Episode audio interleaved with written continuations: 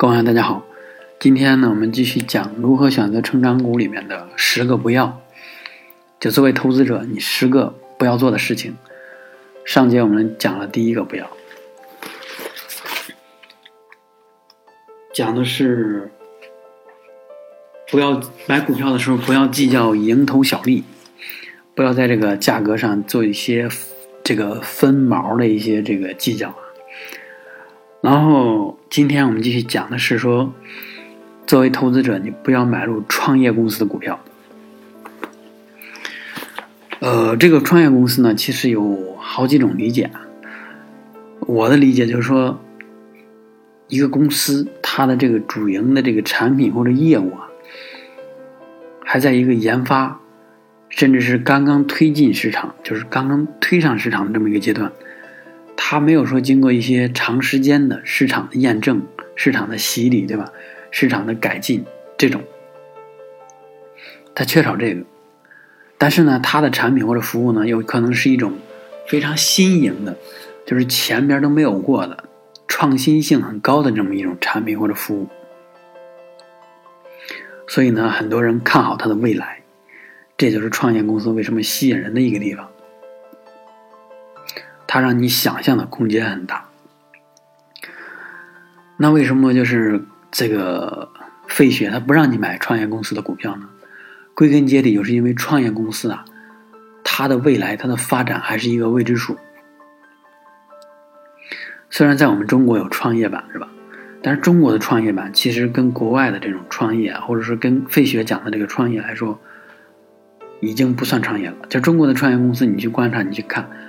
创业板上的公司啊，它其实也是这个存在很长时间的了，都是经营或者说是这个呃经历了几年的时间的检验了，并不是说你是一个新成立的公司，产品处于研发阶段，甚至说刚打入市场，还没有看到回报的时候，就让你来中国市场上市，这种是不可能的。但是国外呢，它比较宽松，所以它有这种公司存在。然后我们就讲一下为什么。能买这种公司啊，因为我实际上也有一次失败的创业创业经历，当然不是我自己主导一个人主导的，是跟以前的一些公司里边的领导，呃，出来，包括销售、研发，还有就是我的领导带着关系嘛，对吧？还有一些投资人就是拿干股，他们是有很深的关系的。然后我们创立了一个公司，是做大数据的。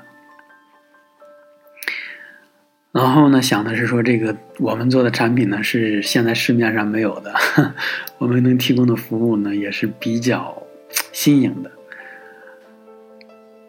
所以呢，就是有你有一个想法，有一个 idea，这个 idea 要做成你的产品，去提供服务。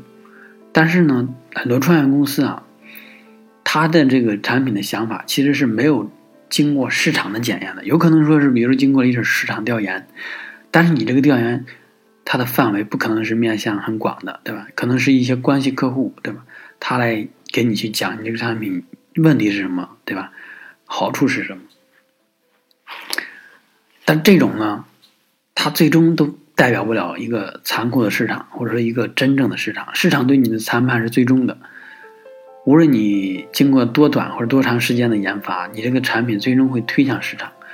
市场它来检验你的时候，就是你。能不能存活下去的时候，关键时期，我们呢就是因为没有接受住这个考验，所以就没有存活下去。因为不断的去投入的钱，但是呢，你这个主营的产品或者服务，它生产钱的能力又特别弱，所以就是一个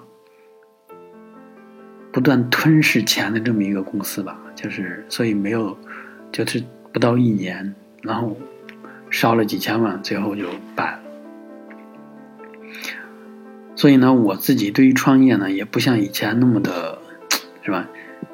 盲目热情，或者说是一些非理性的一些认识。现在已经很能相对理性的去讲这个事儿了。所以呢，我觉得创业公司啊，百分之九十九在中国啊都失败了，尤其是互联网相关的一些创业公司都失败了。就比如说，首先对创业有个定义啊，就是。你说，比如说你去开一家店，你做个汽车美容，这个我觉得它不是创业，它其实就是做生意，去做一个小买卖。真正的创业就是说，你去推出新的产品，推的服务，新的服务。这种，我觉得这个东西呢，其实才是我们讲的创业，也是作者讲的这个创业公司。所以，创业公司有很多不确定性，对吧？它的盈利能力还没有。时间的考验，也没有给这个时间一个答案。他的这个产品的竞争力，他们公司的管理的能力，他们公司这个各方面吧销售的能力，然后面对市场竞争的这个反应能力，等等等等，都是一个未知，或者说是一知半解。所以呢，在中国有很多这个。风险投资人他们在做这个，或者叫天使投资，他们在投资这个创业公司。创业公司的回报呢，又是特别高的，可能它回报，如果你成了几百倍、上千倍这种回报，但如果你败了，那就是什么都没有，真的是零，你投进去的钱都是零。所以，作为我们这种普通的投资者，其实创业型的公司不是一个好的投资对象。因此呢，你要避免它。所以呢，我一般在选股票的时候呢，就是或者说你作为一个价值投资者，你要选股票的时候，你要选的是，在这个市场上或在一个行业里存在了很长时间的一家公司，它是经过了时时间的考验的，经过了历史的考验，经过了周期经济周期的考验，对吧？经历了这种上行的这种发展和这个各种苦难折磨。另外呢，就是这个公司的主营业务啊。最好是从成立或者从它这个相对成熟开始，到现在都没变过这种类型的公司。这个你可能不理解，你觉得一家公司应该有这个创造力对吧？有有研发能力，所以它的产品或服务应该是说多元化的。实在不行，这个比如主营业务不行，那就换呗，换到另一家、另一个业务，对吧？另一个方向。在我看来，这个都是风险。真正好的公司是什么？它的主营的方向没有变过，而且主营的收入呢都很大。主营收入虽然说不能锐减，但是有可能是一个每年都在递增的这么一个趋势。这样其实才是真正一个好的公司。巴菲特也说过，就是如果一家公司。能够创造新的这个收入新高啊，收入上创造新高，这种公司往往他们的主营业务都没变过。如果它的主营业务变了，而且创了新高了，这种新高它的可持续性啊是是不能够进行验证的，或者说是一个偶然性的事件，而不是一个必然事件。比如像那个什么二三四五是吧？这种公司，他在年报里边发现，就是你会发现他其实做的一些事情，我不知道是不是二三四五，我忘了，反正就是一个互联网相关公司，他做的事情呢，就是他今年的收入特别高，一六年、一七年，他做的是什么放贷的这种收入，对吧？跟他原来主营业务毫不相关，或者说相关性比较差，那他这种未来的盈利能力能不能持续呢？还是一个很大的未知，所以你在选的时候要选那种主营业务稳定的，然后避开那种创业型的公司，好吧？今天我们讲的就就讲这么多吧，因为创业公司大家网上去看去搜都知道，创业的故事也太多了，成功的太多，失败的也太多了。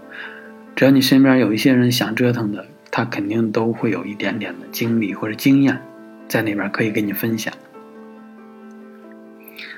关键呢你要知道它的反面，就是创业公司的反面是什么？就是主营业务不变更，历史这个公司生命很长的一些这种公司才是好公司。